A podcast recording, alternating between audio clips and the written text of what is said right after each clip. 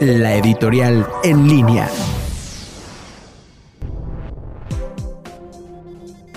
Muy buenas noches amigos de En Línea, soy la doctora Liviero Ortiz y en nuestra cápsula editorial de hoy tocaremos este tema bastante controversial que son las elecciones en los Estados Unidos en las cuales el diario El Economist habla sobre de que esta elección está prácticamente definida a favor de Biden con un 96% y Trump desgraciadamente simplemente con un 4%, que es lo que más se ha criticado este durante esta elección y sobre todo en los debates, pues de desgraciadamente que eh, Donald Trump no tuvo una buena respuesta y sobre todo falta de estrategia para frenar la pandemia, que los Estados Unidos siguen siendo eh, de los principales países más afectados sobre la pandemia y los, las cantidades de muertos van a la alza y sobre todo que continúa con sus ideas xenófobas y que desgraciadamente poco hace por unir a la población estadounidense y sobre todo para poder sobrellevar esta crisis económica, pandemia y bueno, veremos cómo